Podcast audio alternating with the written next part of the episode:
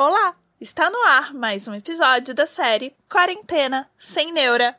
Essa série de podcasts foi editada a partir das lives sobre saúde mental e neurociência em tempos de pandemia.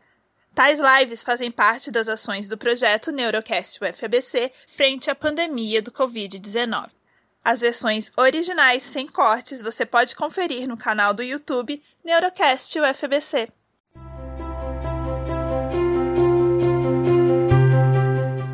Neste episódio, que foi gravado no dia 26 de junho de 2020, falamos sobre as funções executivas e como exercícios físicos, cafeína, estresse, mudanças de rotina e outros fatores podem impactá-las.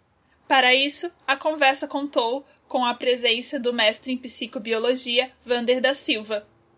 Sejam muito bem-vindos a todos que estiverem nos vendo ou nos ouvindo.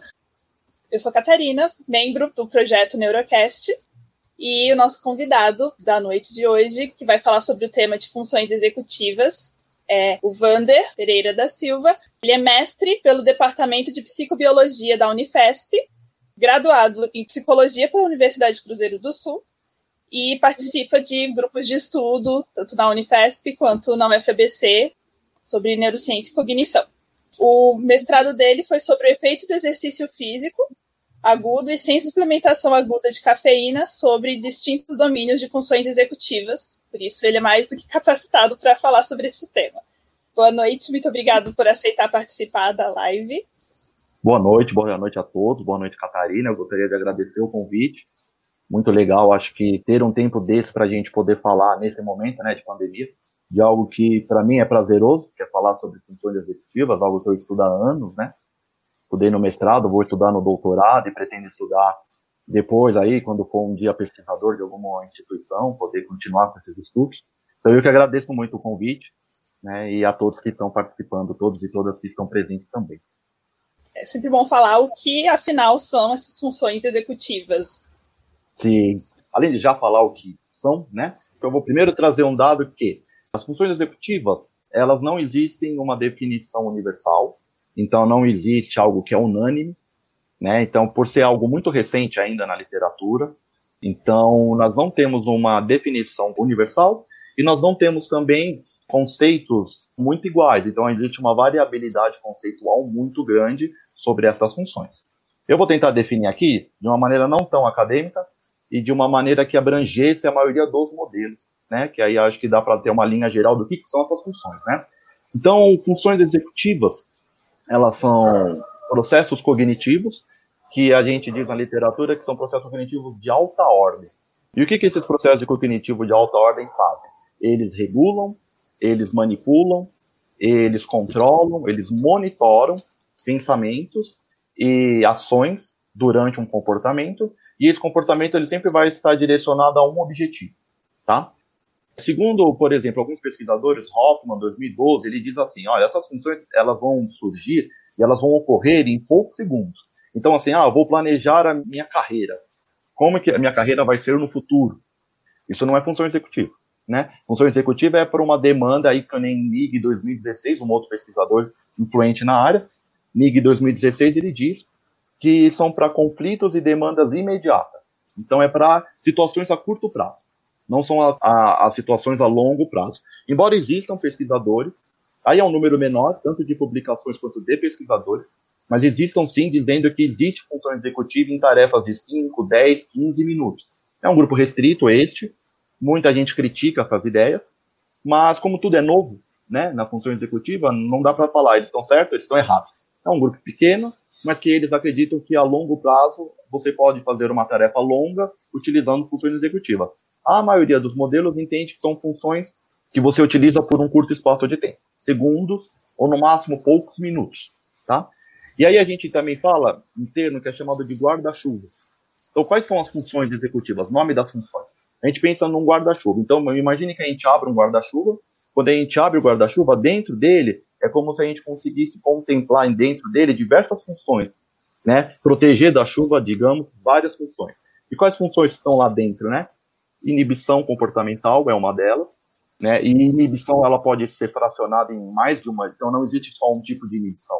Os estudos têm mostrado que existem mais de um tipo. Então existe assim, inibição de uma resposta automática. Então, por exemplo, vamos supor que eu estou numa reunião de trabalho e alguém me faz uma pergunta que normalmente se eu tivesse numa roda de amigos eu poderia responder com uma gíria.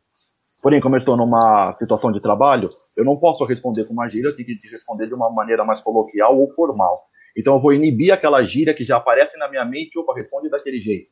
E vou responder da melhor maneira possível. Então isso é uma inibição né, de respostas automáticas.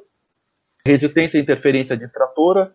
Eu estou conversando com a Catarina, digamos, vamos supor na UFABC, e tem outras pessoas falando ao nosso redor. Eu tenho que inibir essa fala das pessoas ao nosso redor para focar na sua fala. Senão eu não conseguiria continuar a conversa com você. Então isso também é uma função executiva. Planejamento a curto prazo, sim, né? não planejar o futuro, mas planejar algo para agora.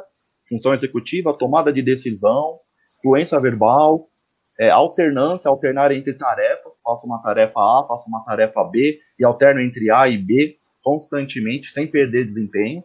Então, todas essas funções são funções executivas. Não existe um consenso também de quantas funções executivas existem. Estudos já apontaram que existem, contado na literatura, mais de 50 tipos de funções executivas. Porém, muitas delas são redundantes. Então, por exemplo, controle cognitivo e inibição, normalmente os estudos colocam uma ou outra, mas no fundo elas querem dizer a mesma coisa. Né? Então, função executiva a gente pode entender isso. E, segundo uma outra pesquisadora, só para finalizar esse início, a Colette, de 2006, ela diz assim, tá, e para que serve regular, transformar, controlar nossos pensamentos e ações? Ela diz que essas funções ela tem como principal finalidade facilitar a adaptação a situações novas ou complexas. Então, algo que apareceu que é novo, que eu não vou conseguir resolver de maneira automática, vou resolver usando as funções executivas. Então, ela diz assim, ó, que a maior parte do nosso dia, nós resolvemos as atividades do nosso dia a dia de maneira automática, é uma rotina, né? Então, a gente normalmente não, gasta muita energia para resolver. Porém, quando surge uma situação nova, inédita, complexa, a gente vai requerer as funções executivas para dar conta daquele novo problema.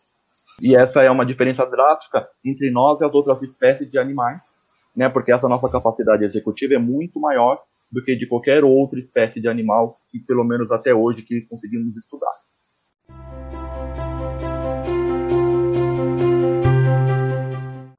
Falar do que são e quais são essas funções executivas que para falar um pouco mais sobre como que elas são estudadas ou sobre qual a vantagem delas estarem no nosso dia a dia, para que, que elas servem exatamente, como que elas podem ser afetadas. Tá bom. Então acho que eu vou fazer só um panorama histórico para mostrar a importância delas tá, no nosso dia a dia, mais do que na parte só acadêmica. E acredito que também quando a gente faz uma linha histórica da função cognitiva, aqui é a função executiva, a gente se apropria mais, né? Como que se chegou a esse conceito, por que se estuda isso, por que é importante estudar isso. Então vamos lá. A ideia de função executiva começa a ter uma luz ali com Phineas Gage, tá? Então Phineas Gage, só para quem não conhece, ele era um operário americano e em algum certo momento na, na construção civil, né? Ele estava tocando pólvora com uma barra de ferro. Relatos contam que ele se distraiu em algum momento nessa operação, nesse comportamento, e que a barra de ferro bateu numa rocha. Quando a barra de ferro bate numa rocha, ela cria uma faísca, né? Ela faz surgir uma faísca e essa faísca faz acontecer uma explosão com que ele estava mexendo. Essa barra de ferro é lançada contra o rosto de Phineas Gage, então ela entra pelo lado esquerdo do rosto, atravessando a bochecha, destruindo o seu olho, passando pelo cérebro, atravessa o cérebro e sai aqui no topo da cabeça. Quando acontece esse acidente, as pessoas ficam surpresas porque acreditavam que ele teria morrido, né? A barra atravessar o cérebro, então, ah, esse cara veio a óbito. Porém, não, ele ficou sentado, todo ensanguentado, mas sentado. Conseguiram levar ele a um hospital e ele foi atendido por um médico chamado é, Harlow. E a gente sabe de tudo isso que eu estou contando agora porque esse Harlow publicou dois artigos sobre o Phineas Gage. Publicou um artigo em 1848, no século XIX, e depois, 20 anos depois, publicou um segundo artigo. Então, o primeiro artigo do Harlow, ele conta tudo isso que eu contei até agora que ele não morreu. Então isso é o incrível dessa história no início. Aí depois Harlow, ele foi seguindo a família e foi seguindo os amigos é, operários ali do Phineas Gage para saber, será que esse acidente teve uma alteração comportamental ou será que teve uma alteração cognitiva no Phineas Gage? Então ele conversou com a família e conversou com os amigos operários. Então ele queria saber pré-acidente como Phineas Gage era e pós-acidente como ele ficou. E isso são relatos do segundo estudo do Harlow, em 1868. E ele relata que, antes do acidente, Phineas Gage era considerado um homem inteligente, ele era considerado um homem amável, um homem com trato fino com as pessoas, delicado, rápido, tomava decisões bem assertivas. E aí, pós-acidente, ele encontrou um relato totalmente diferente, né? Ele encontrou um relato de pessoas dizendo que ele era grosseiro, que ele era impaciente, ele não conseguia mais esperar. As tomadas de decisões dele eram um pouco agora mais confusas, né? Ele era irreverente, ele falava o que vinha à mente, sem inibir, foi aquela primeira informação que eu falei de inibição.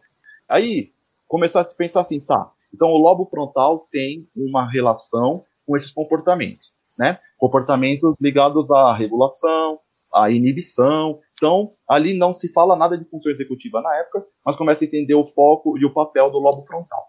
Depois vem Lúria, para muitos também que estudam neurociência conhecem Lúria, outros não conhecem muito. Lúria foi um psicólogo, né, da União Soviética, russo, companheiro de Vygotsky e Leontiev, e aí o Luria ele tem aquela teoria das três unidades funcionais, né? E a partir dos seus estudos com pacientes pós-guerra, ele começa a identificar que ele, ele, fala de três unidades funcionais, né? A primeira unidade funcional era o tronco cerebral, que tem a ver com vigília. A segunda unidade funcional tem a ver com os córtex parietal, temporal e occipital, que tem a ver com codificação, processamento e armazenamento da informação. E a terceira unidade funcional, ele dá o lobo frontal. Ele não chama de função executiva ainda, mas ele diz que o lobo frontal tem um papel executivo, que ele executa ações. Ele programa, ele verifica e ele regula ações.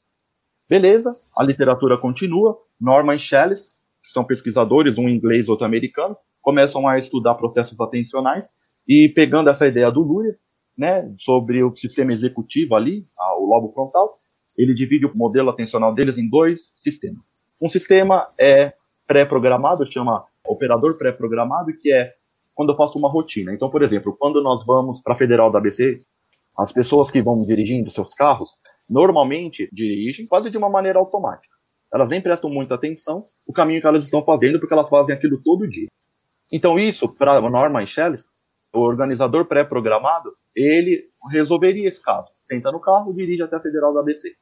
Agora, se acontece uma obra no meio do caminho, um acidente, você precisa ligar seu GPS ou de cabeça mesmo fazer um caminho novo, Norman Shelley fala que você vai usar o segundo sistema do modelo deles, que chama Sistema Atencional Supervisor. Que aí eu preciso controlar minha atenção, não consigo mais fazer nada no automático, e eu preciso controlar para conseguir fazer um caminho alternativo e chegar no mesmo lugar.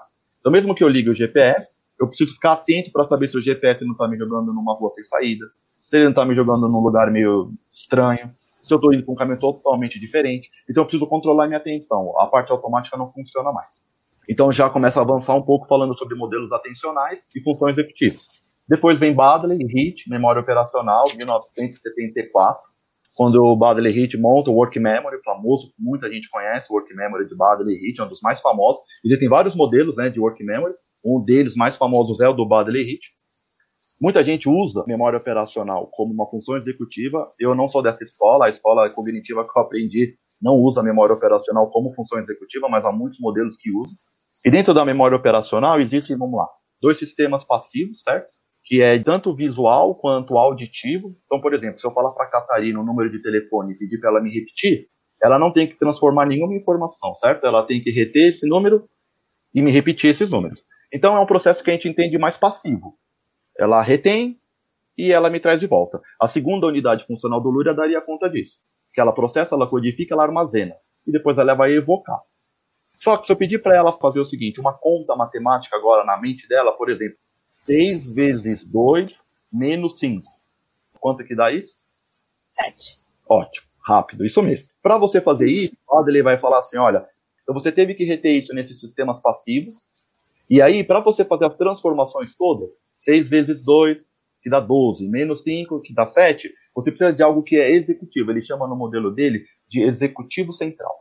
E aí, executivo começa a entrar na literatura. Não é função executiva, mas é executivo central. Um sistema controlador atencional que manipula as informações.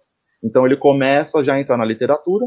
No começo o Bada ele achava que era um controlador atencional somente. O futuro foi mostrar que existem várias funções dentro desse executivo central, não só uma única função.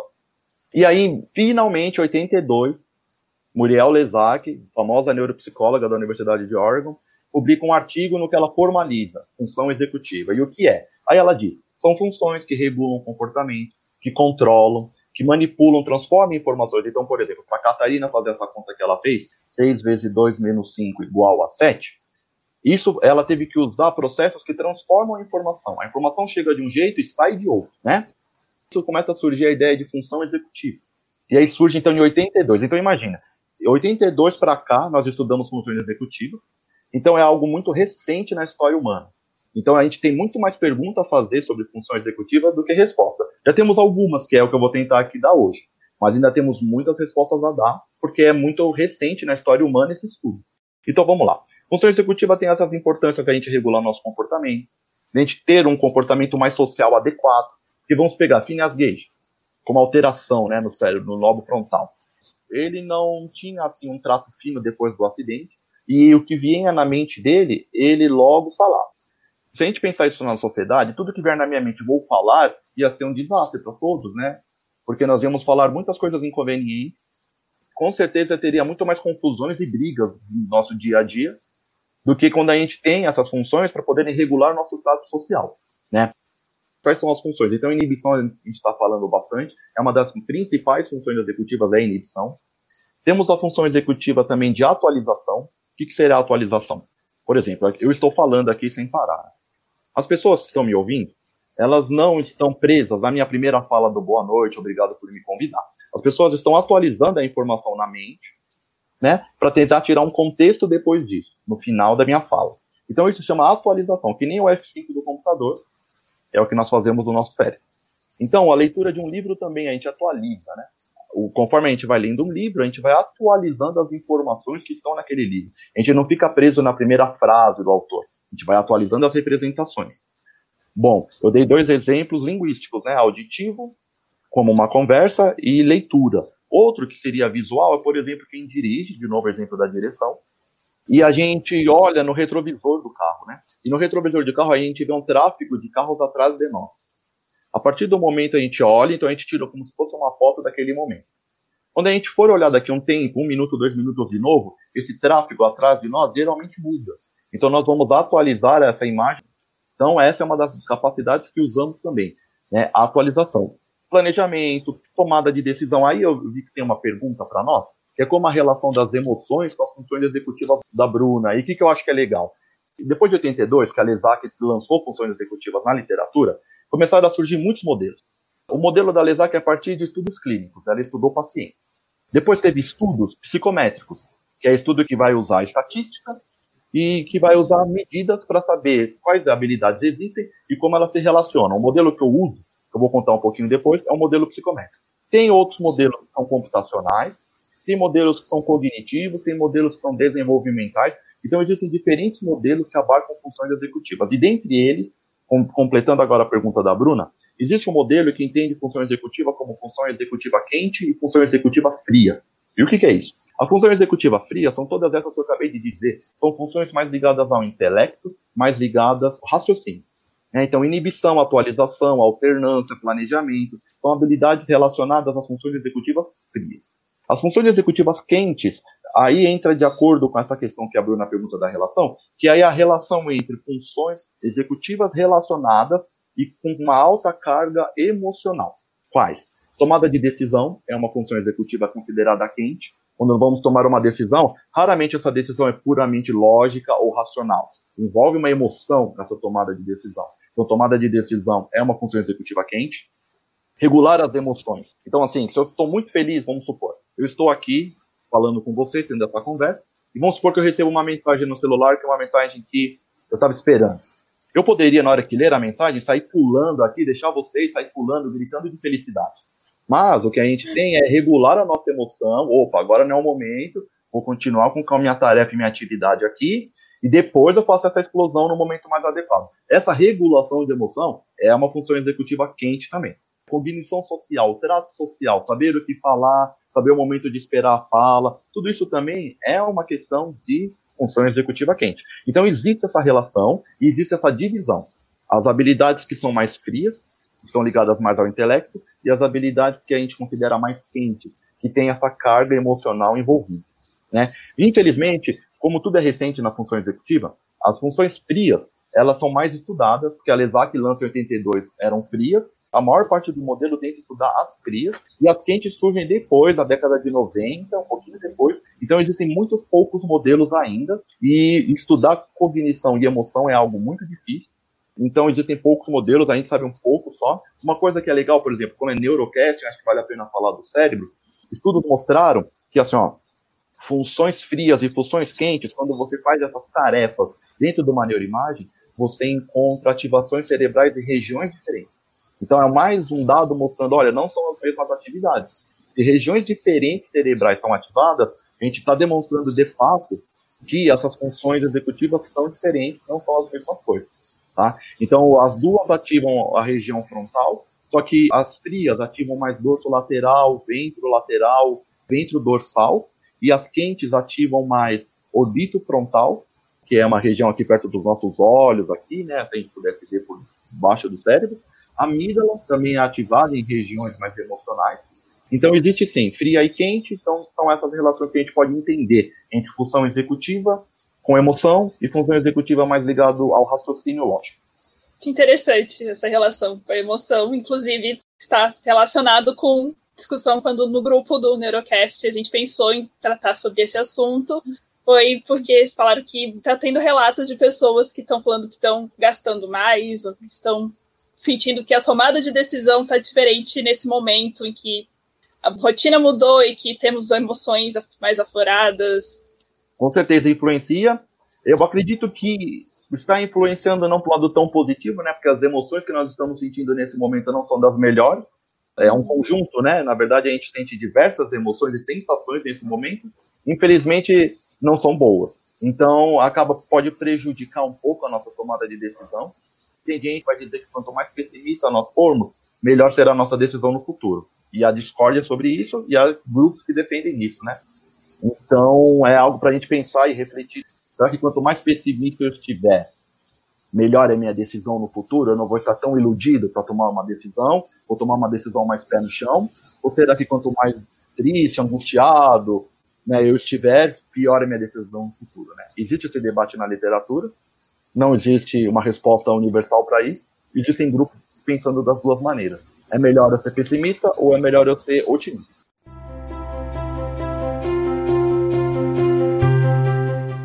Temos mais perguntas aqui. Vamos lá. Da Rai Pereira. As funções executivas estão relacionadas com o processo de aprendizagem? Se sim, como melhorar o desempenho delas para isso? Ótimo, muito bom. Boa pergunta da Rai. Sim, elas estão totalmente relacionadas à, aprendizagem. Até vou deixar uma sugestão. Tem uma cartilha de inclusão escolar. Se você colocar no Google Cartilha de Inclusão Escolar 2014, sai um material.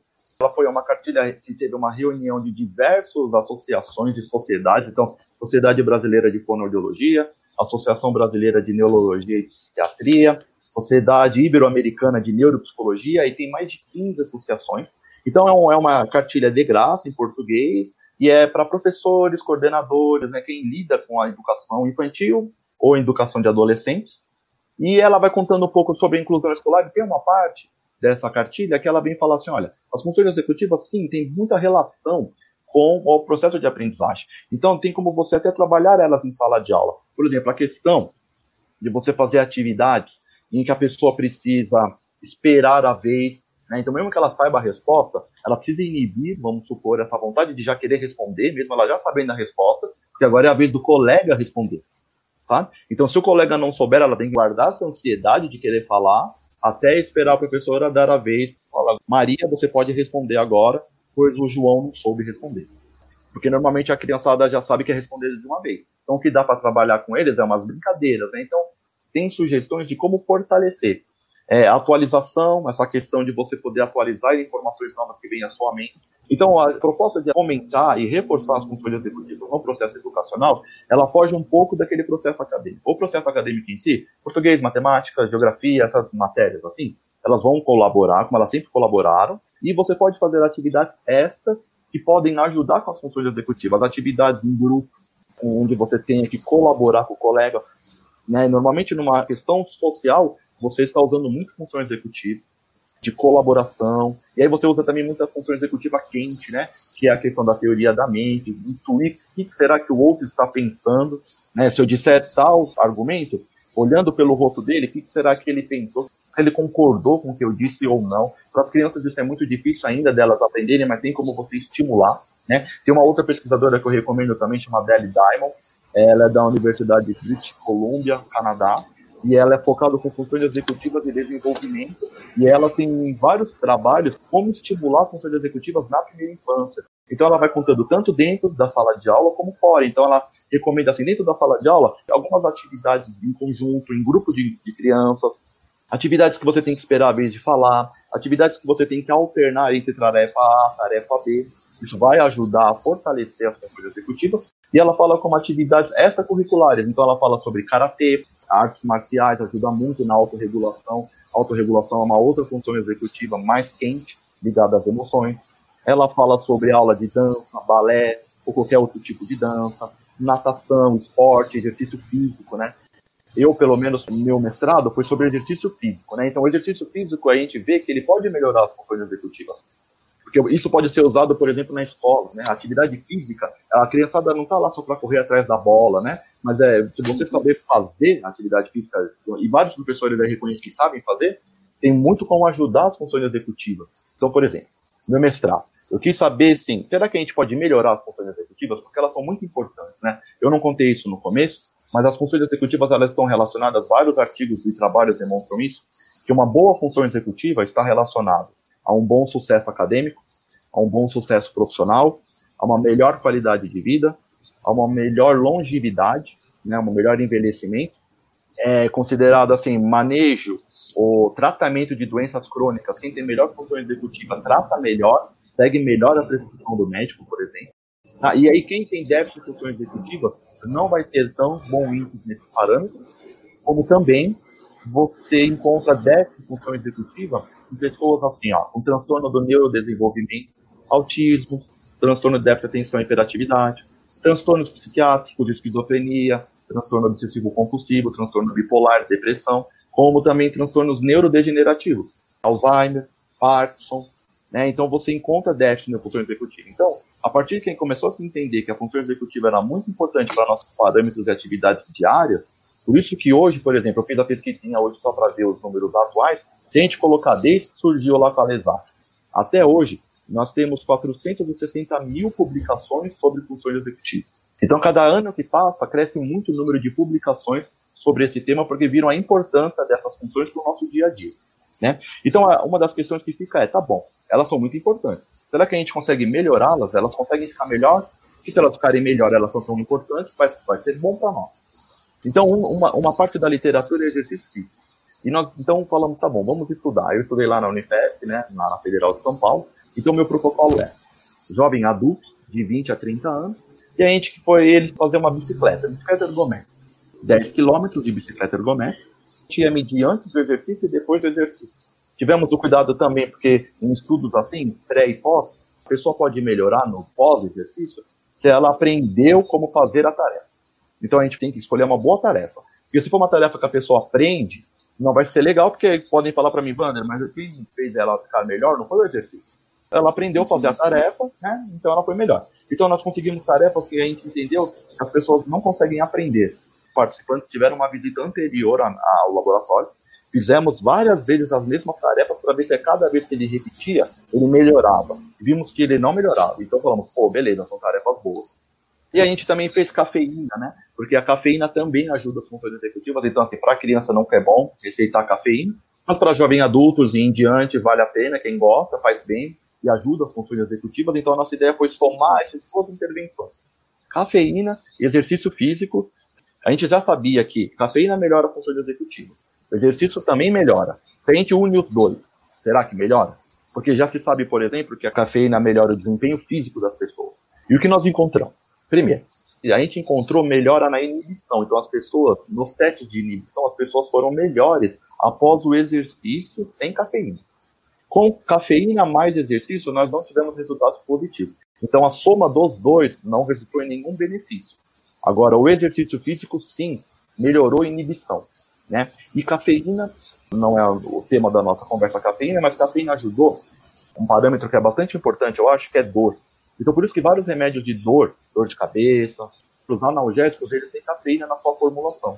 Eu também medi a dor antes do exercício e depois do exercício. E vimos que quando ele tomava placebo, ele sentia dor pós-exercício. Quando ele tomava cafeína, não sentiu dor. Então, a cafeína anulou a dor. Então, assim, ó, exercício físico pode ser dado pelo professor de educação física, mas também pode ser dado pela professora. E, e, e você sabe muito que o exercício físico melhora as funções exercício. Meu estudo mostrou isso, e há uma vasta literatura mostrando que sim, que melhora também.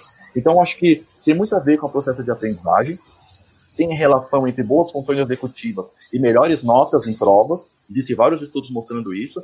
Então, a ideia de fomentar isso na sala de aula é com tarefas em grupos, é você também fazer tarefas onde a criança tenha que esperar, que eu já disse anteriormente. Tá? Tem essa cartilha de inclusão escolar, que eu recomendo quem quiser acessar, vale muito a pena, por vários órgãos nacionais, e ela mostra como estimular a função executiva dentro da sala de aula. E tem essa pesquisadora Adele Diamond, que vale muito a pena também ler, que ela vai te falar de vários tipos de intervenção dentro da sala de aula e fora da sala de aula que podem contribuir para melhorar as funções executivas.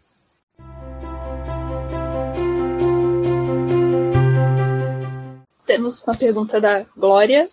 Se as regulações das funções executivas se alteram com a idade. Ótima pergunta da Glória, porque eu vou estudar isso no meu doutorado, né?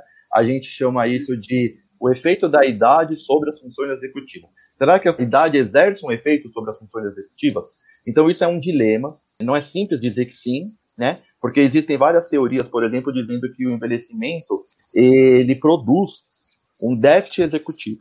E isso existem diversos trabalhos mostrando déficit executivo no envelhecimento. Porém, tem alguns trabalhos recentes, não tão recentes, 2011, tem um pesquisador chamado Paul Verheyen, ele é da Georgia Institute of Technology, e ele estuda muito envelhecimento e funções executivas. Ele publica meta-análises, ele faz estudos experimentais, é um grande pesquisador, e ele publicou um artigo em 2011 falando assim, olha, esse déficit executivo no envelhecimento tem sido visto com muito exagero. E aí ele mostra uns dados experimentais numa meta-análise que ele faz, mostrando que, olha, eu não encontrei aqui déficit executivo no envelhecimento. Então ele de fato não encontrou. Só que as pessoas, existem muitas teorias, por exemplo, tem uma pesquisadora já falecida chamada Zach, que ela encontrou de fato problemas na inibição com envelhecimento. Então ela, como que eram os estudos dela? Ela pegava jovens adultos de 20 a 30 anos e ela pegava idosos e aplicava as mesmas tarefas nos dois grupos e queria ver como era o rendimento, o desempenho desses grupos. E ela sempre encontrava que em tarefas de inibição, os idosos iam pior. Então ela, ela até produziu, criou, chama déficit inibitório no envelhecimento, sobre a inibição. Alguns estudos corroboraram esse achado, outros estudos não corroboraram esse achado. Então, não é tão fácil. Eu quero estudar, porque eu quero estudar uma, usando uma nova métrica, novas medidas, um outro score, porque assim, ó, uma crítica que eu faço aqui é assim: existe o tempo de reação tipo de reação foi estudado por Galton. Galton foi primo de Darwin e Galton é o pesquisador assim, inglês que surge com a questão da psicometria. Então a psicometria surge com esse pesquisador, Galton, lá na Inglaterra. E ele começa com essa ideia de tempo de reação. Então a ideia é assim: eu apresento um estímulo, tal pessoa vai na minha frente e tem que uh, apertar um botão. E aí ele começava a estudar que as pessoas mais rápidas para apertar esse botão, quando aparecia o estímulo, as pessoas mais rápidas eram relacionadas com pessoas mais inteligentes. Então ele começou a falar: olha, quem é mais rápido é mais inteligente. E aí, assim, ó, quando ela pergunta para nós sobre alteram com a idade, muitos estudos colocam que sim. Ah, que a função executiva altera com a idade. Porém, eles usam, e já se sabe, assim, que o tempo de reação muda conforme a vida. Então, nós, como somos crianças, nosso tempo de reação ele é, não é tão rápido. Né? Estamos um, um pouco lentos. Porque o nosso cérebro está se formando, as conexões, né, as fibras brancas, com a mielina, o papel da integridade da massa branca com a velocidade de processamento. Tem muitos estudos hoje sobre isso. A gente sabe que quando a gente somos crianças não somos tão rápidos. Quando somos jovens adultos, 20 até 40 anos, é o nosso ápice de velocidade para responder algo. De 20 a 35 anos. Depois começa a declinar de novo e os idosos acabam sendo lentos, né? Então, eles acabam sendo lentos por um processo de, de, de deterioração do cérebro, tem, de várias questões, né?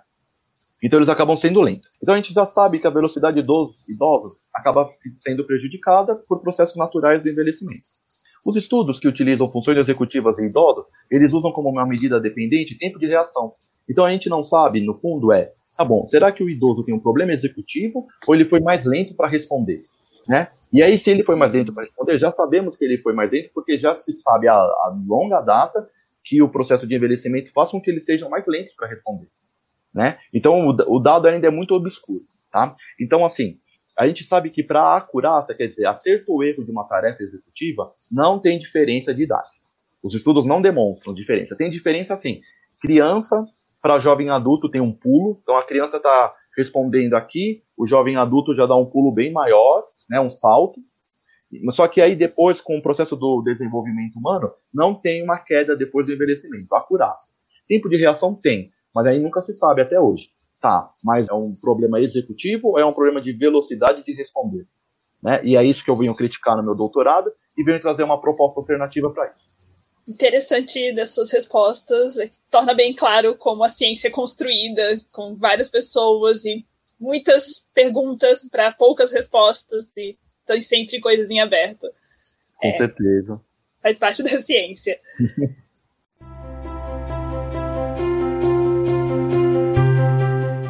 como drogas lícitas e ilícitas podem influenciar as funções executivas. Ok. Começou a falar um pouquinho da cafeína, do café. Isso, então, a cafeína a gente pode drogas. colocar como vai, uma droga lícita, né? Se a gente pensar em droga, tudo aquilo que altera o sistema nervoso central, podemos pensar na cafeína, né? Estava falando no início dessa nossa conversa sobre a, a, função executiva de atualização. Um estudo de 2015 da professora Sabine Pompeia, uma aluna dela de doutorado, publicada lá no Unifesp, o que, que ela fez? O estudo era, pegou uma amostra de jovens adultos, então de 20 a 30 anos, 35 anos, e ela fez um questionário para saber as doses habituais de café, quanto cada um tomava de café por dia. Então ela fez doses personalizadas de café para cada pessoa.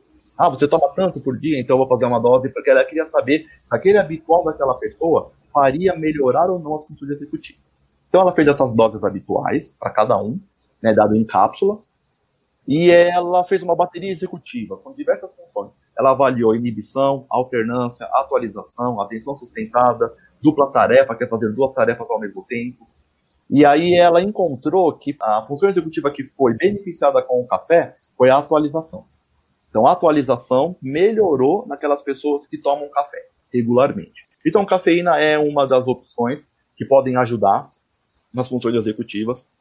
Tem estudo com ômega 3, por causa que fala que vai estimular, por exemplo, também a questão do, da, do BDNF, que é o fator neurotrófico derivado do cérebro, como se fosse um fortificante cerebral, falando em palavras grosseiras, né? Mas como se fosse isso, e que o ômega 3 poderia também ajudar na liberação do BDNF, e que esse BDNF poderia ajudar as funções executivas, mas ainda não há um consenso sobre isso, tá bom? Tem algumas, por exemplo, drogas aqui mais farmacológicas, por exemplo, Ritalina para quem tem transtorno de déficit de atenção e hiperatividade. Vários estudos apresentaram que a Ritalina melhorou as funções executivas de pacientes com esse transtorno. Então, aplicaram uma bateria de funções executivas antes dessas crianças, desses adolescentes tomarem este remédio, e aí depois começou a tomar Ritalina, outros remédios Confert e outros que tem por aí, e viram que as funções executivas melhoraram. E o problema desses resultados foram que muitas pessoas que não tinham transtorno, problema nenhum, começaram a tomar. Né? Começaram a tomar também porque pensaram, pô, se faz bem ali, talvez eu possa tomar também e vai me fazer bem também. E alguns estudos não mostraram isso para pessoas que não têm transtorno nenhum. É engraçado. Então, ajudou quem tinha o transtorno, mas quem não tinha, não ajudou. Então, acho que fica reservado mesmo para quem tem o transtorno, essa dificuldade, toma, né? Então, isso ajudou também. Tá? Então, falamos da cafeína, é, falamos sobre esses remédios mais farmacológicos, falamos do ômega 3.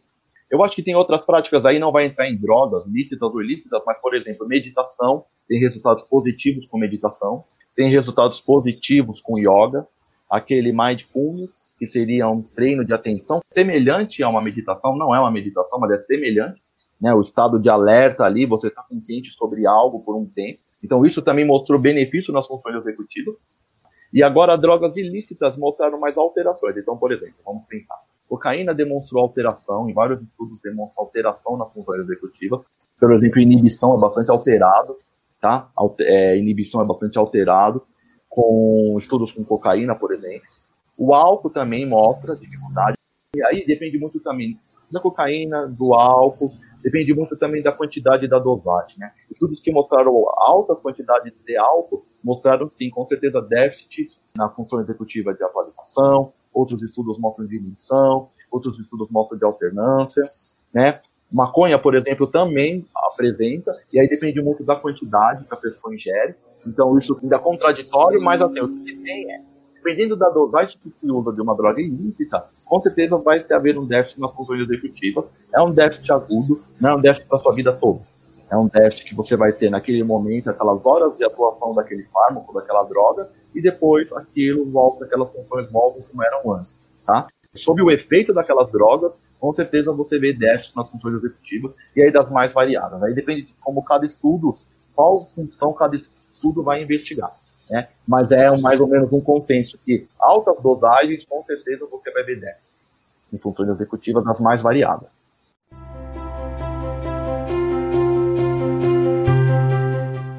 Existe mais algum outro fator que possa ter esse déficit nas funções executivas, além dessas drogas? oh, vamos pensar. O isolamento social, nós estamos vivendo isso, né? Eu não vou te falar que cria um déficit na função executiva, mas assim, a função executiva ela recorre, ela é normalmente utilizada em situações não é, rotineiras, situações novas ou uhum. complexas. Como estamos em casa nessa quarentena, acredito que essas situações acabam ficando em menor número. Né? Nós, nós podemos ter um contratempo em casa, inédito, e tivemos que resolver ali, né? então nós vamos usar bastante as funções executivas, mas na maioria do tempo dos dias, nós vamos fazer tudo de forma rotineira. E fazendo de forma rotineira, nós não vamos estar fortalecendo, trabalhando as funções executivas. Tá? Então, acredito que o isolamento pode, de fato, é, demonstrar uma alteração.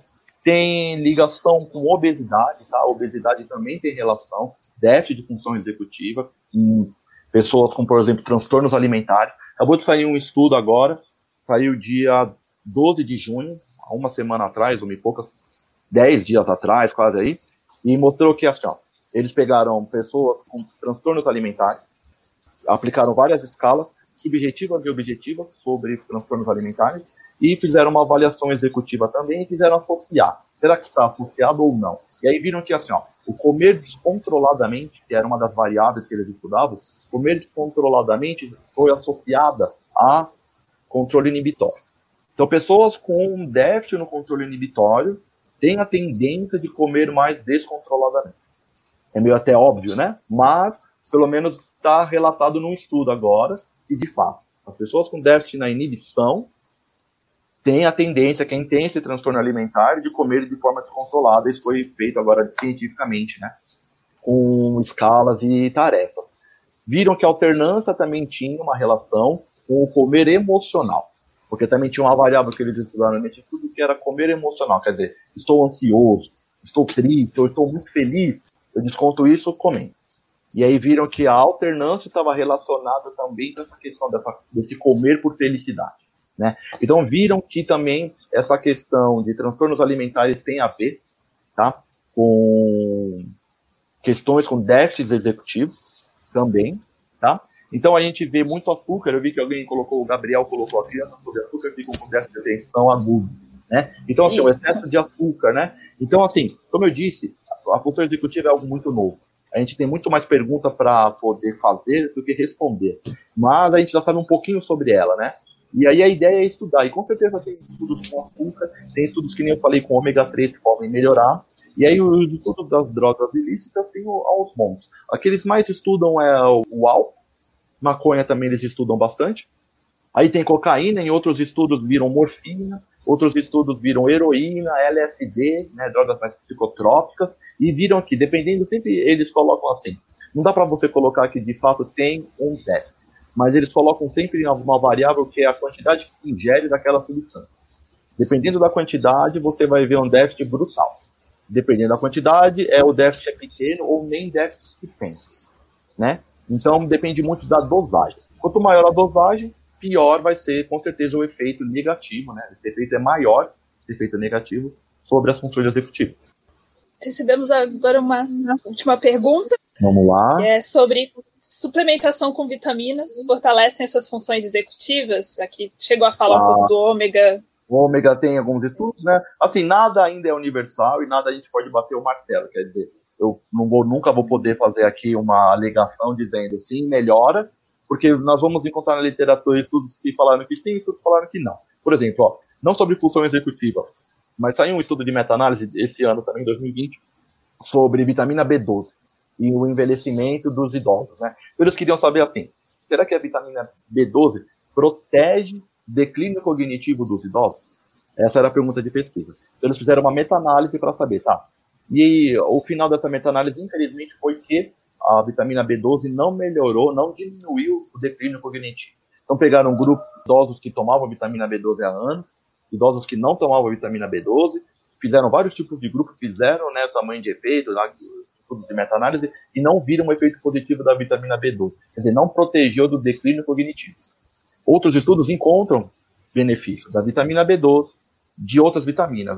A B12 é bastante importante para o processo de envelhecimento, e ainda mais pessoas, por exemplo, que não comem carne, têm um déficit de vitamina B12 normalmente, então precisa fazer uma suplementação extra, né? Então, esse estudo não mostrou, mas acredito que sempre vale a pena, tá? Não existe um consenso sobre as vitaminas se fortalecerem. Então, como eu falei, ômega 3 você vai encontrar tudo que encontrou, e ômega 3 vai encontrar tudo que não encontrou. Vitamina B12, você vai encontrar tudo que encontrou e tudo que não encontrou. Como de fato eu acredito assim, essas vitaminas não fazem mal, pelo menos não se mostra estudos a longo prazo que essas vitaminas, essas substâncias fizeram mal a longo prazo, você usando por longo prazo, eu recomendaria aqui o uso, não sou médico, né, nem nutricionista, recomendaria o uso, porque parece que não faz mal, e acho que o que pode fazer no mínimo é não fazer nada, né, mas fazer mal não parar, querendo ou não, ou pode fazer o bem sim, né, pode também, porque tem tudo que mostra que fez bem, ou pode também você tomar no efeito placebo, porque o placebo, o efeito placebo existe, está aí para ser estudado, e vários estudos mostram que o efeito placebo exerce um efeito positivo. Então, por mais que a vitamina em si não exerça o efeito comprovado cientificamente, mas a, a, parte de você tomar, achar que vai fazer bem, alguns estudos mostram que esse efeito dá certo. Então, eu acho que eu recomendaria o uso. Lógico, prescrição médica, melhor ir nutricionista, né, do que tomar sozinho por cabeça. É legal sempre ir atrás de alguém para ter boas recomendações sobre. Mas acho que mal não vai fazer.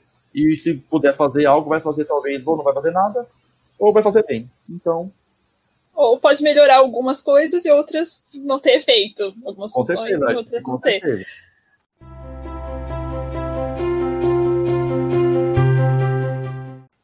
Quiser dar algum último recado, alguma mensagem final? Ah, eu primeiro queria agradecer de novo, Catarina, o convite, tá? De participar aqui né, do, do Neurocast. Foi muito legal poder falar ainda mais de função executiva, sabe? Foi um, alegrou minha noite, né? Nesse momento de pandemia são é, difíceis os momentos de alegria, a gente não tem notícias boas, né? Cada vez que a gente vê notícias são notícias infelizmente ruins. Mas essa notícia foi boa para mim, me alegrou falar de algo que eu estudo desde lá de 2012, então já fazem oito anos que eu estudo funções executivas e vou continuar estudando por um longa data aí. Então poder parar um tempo, uma hora, 50 minutos para falar sobre elas foi incrível, né? Gostei muito de participar. Recomendo leituras, acho que é muito importante. A função executiva está envolvida em muitos parâmetros importantes para nós. Então, quanto mais as pessoas puderem ler sobre funções executivas, acho que vai, vai fazer com que elas tenham noção sobre essas funções e meios de como posso melhorar, ou como posso melhorar se alguém é psicólogo, um paciente, posso ajudar a melhorar, né? Um, quem é professor, ajudar os alunos. Então, acho que função executiva é um tema, assim, que nem eu digo, muito recente, desde 82, então tem 38 anos aí na história humana, mas veio para ficar e acredito que vai ajudar muito, tá? A questão que vai ser muito mais falada, acredito, na escola, ambientes escolares, universitários, e não só na psicologia, na neurociência, na neuropsicologia, mas acho que vários cursos esse tema função executiva vai ser abordado. Novamente, muito obrigado por aceitar participar dessa conversa, Wander, sobre a importância da leitura e a importância de novas pesquisas. Eu posso deixar na descrição depois desse vídeo que vai ficar salvo algumas bibliografias, algumas referências para quem tiver interesse. Ótimo, posso mandar sim, com certeza. Então, obrigada a todo mundo que nos acompanhou.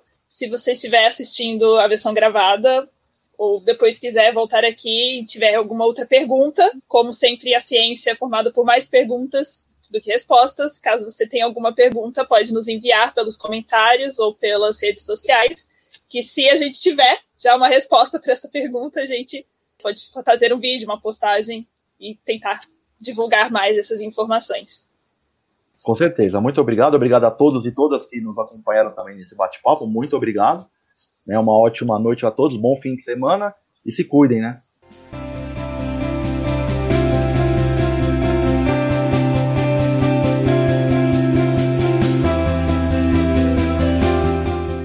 Mediadora: Catarina Fernandes.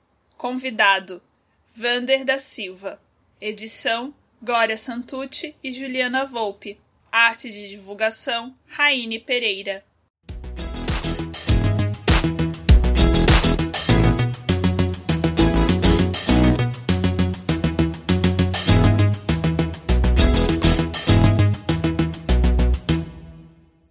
Obrigada pela sua companhia.